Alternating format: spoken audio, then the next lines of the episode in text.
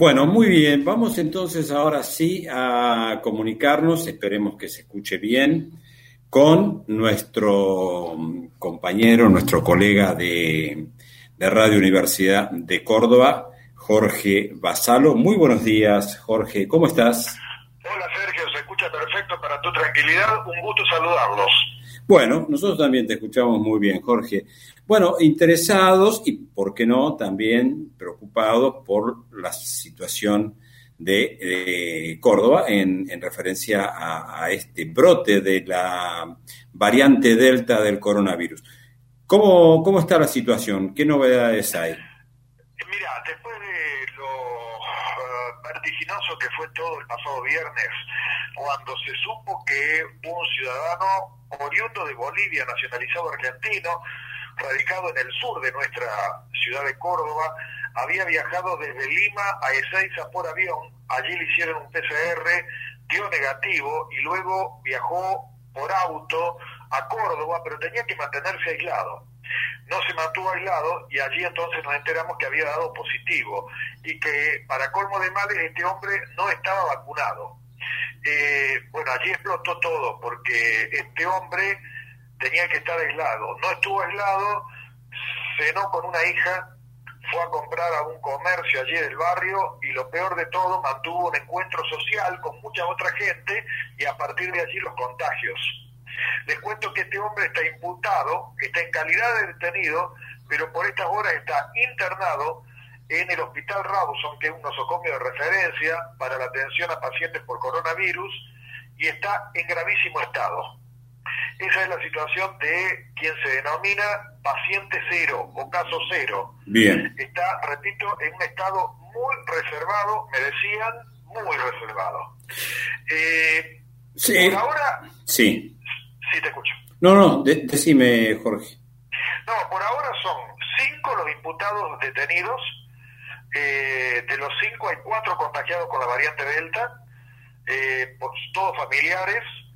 Tres de ellos eh, son dos mujeres y un hombre, que además son comerciantes y que sabiendo que tenían la variante Delta, de igual modo estaban trabajando y abrieron sus comercios. Ah, en el caso, en el caso de estos que mencionaste últimamente, ¿sí sabían que tenían esa variante? Claro, por eso están imputados del artículo 202 del Código Penal, que es la propagación. Sí. Permitime contarle a los oyentes, posiblemente lo sepan, pero hay que refrescar todo esto, que en lo que se refiere a la violación de las restricciones, tenés el artículo 205, que en cuanto a la pena es piadoso, digamos, de seis meses a dos años de cárcel, eh, que es lo que eh, ha ocurrido con la mayoría de los casos aquí en la provincia de Córdoba, de gente que, por ejemplo, no podía salir y sin embargo estaba circulando, entonces los imputaron por violar las restricciones. Pero el otro artículo, el 202, es la propagación, que es cuando vos sabés que estás contagiado y te importa nada y seguís contagiando y teniendo contacto con otras personas. Aquí cambia mucho el panorama en cuanto a lo punitivo, porque tenés un mínimo de tres años y un máximo de 15 años de prisión. De los cinco imputados, tres están imputados por el artículo 202. Hay alrededor de 800 personas aisladas y eh, desde la Fiscalía y desde el COE Córdoba están vigilando, o eso es lo que informan, eh, y ante un eventual incumplimiento, bueno, quedarán imputados. Pero además ha habido también un caso de una familia en San Francisco, cabecera del departamento San Justo, eh, esta gente volvió de Estados Unidos y también con la variante Delta.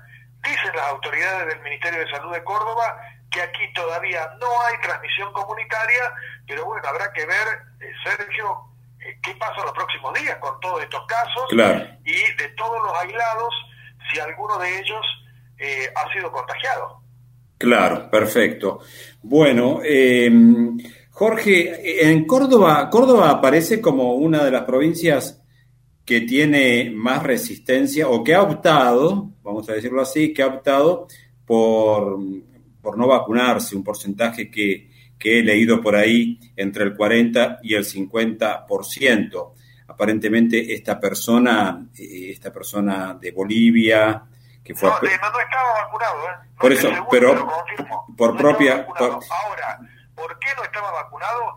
No sé si porque no pudo, por una cuestión ideológica, no lo sé, pero aquí desde hace ya varias semanas la vacunación es gratuita para los mayores de 30 años, o sea que... Eh, bueno, en todo el país es gratuita.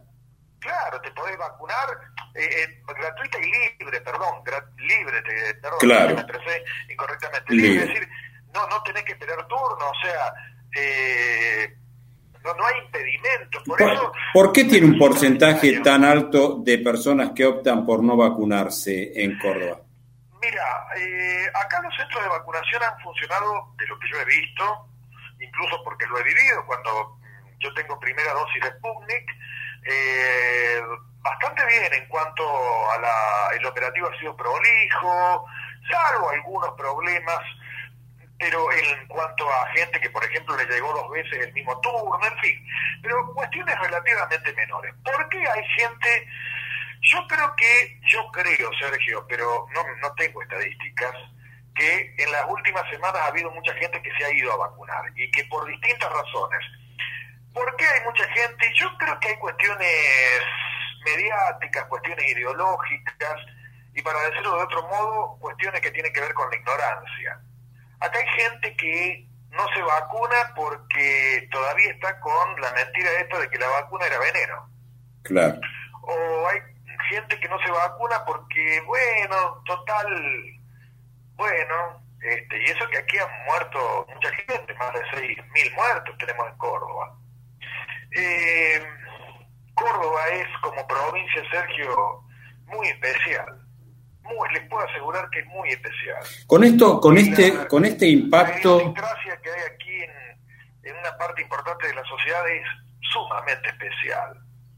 Y además medios de comunicación que por allí tampoco ayudaron mucho en su momento, con gente que decía que no había que preocuparse, que esto era una gripe, que no pasaba nada. Y bueno, aquí están los resultados. Claro.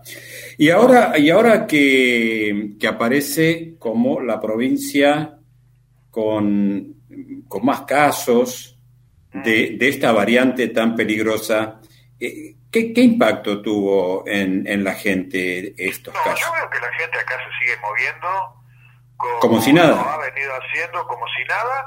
Es más, eh, allí están investigando una fiscal de Conquín de oficio porque el sábado hubo una fiesta de la Pachamama cerca de la cumbre, eh, una fiesta autorizada, al aire libre.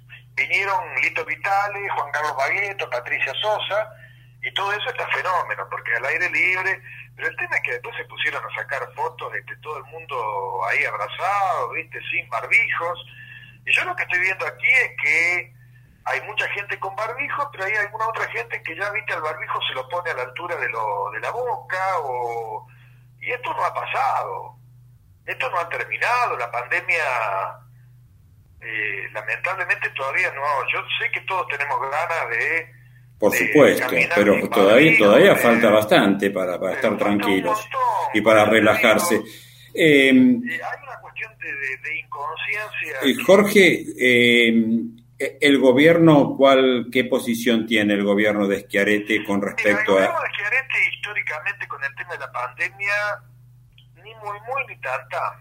En los momentos donde tenía que controlar, yo siempre lo decía, aquí por ejemplo quienes conocen la ciudad de Córdoba, la ciudad universitaria, Nueva Córdoba, eh, en aquellos momentos yo recuerdo que no estaban habilitadas las actividades deportivas y sin embargo sábado a la tarde, sábado a la tarde, eh, había gente jugando al fútbol en la ciudad universitaria, o sea, ¿qué te costaba poner dos policías en moto, en moto, para disuadir y para concientizar un poco? O sea, eh, no ha sido de los, de los gobiernos que más eh, se ha ocupado de controlar o... Mm, yo te diría de que en varias oportunidades el gobernador Schiaretti hizo la vista gorda, ¿no? comportándose de una manera bastante parecida a lo que yo veo hoy en Mendoza o la ciudad de Buenos Aires, ¿no? con Rodríguez Larreta. Ajá. Bueno, bueno, Jorge, te agradecemos mucho esta información, esta comunicación.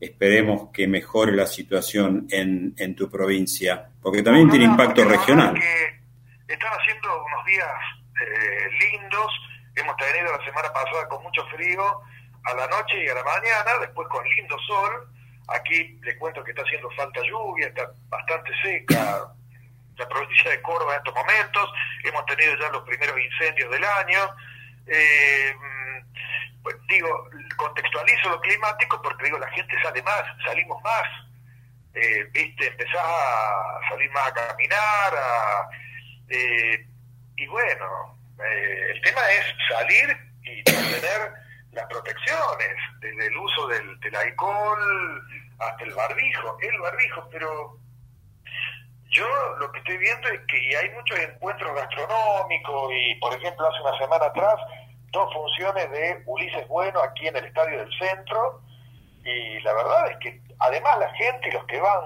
en muchos casos jóvenes y no tanto, eh, se filman y se sacan fotos y las publican en las redes, ¿no? Como si, como si nada. Y vos ves que están todos amuchados sacándose fotos. O sea, si vos lo ves desde, desde este lado y ves todo esto, mirás para el cielo y decís, Diosito, ayúdanos.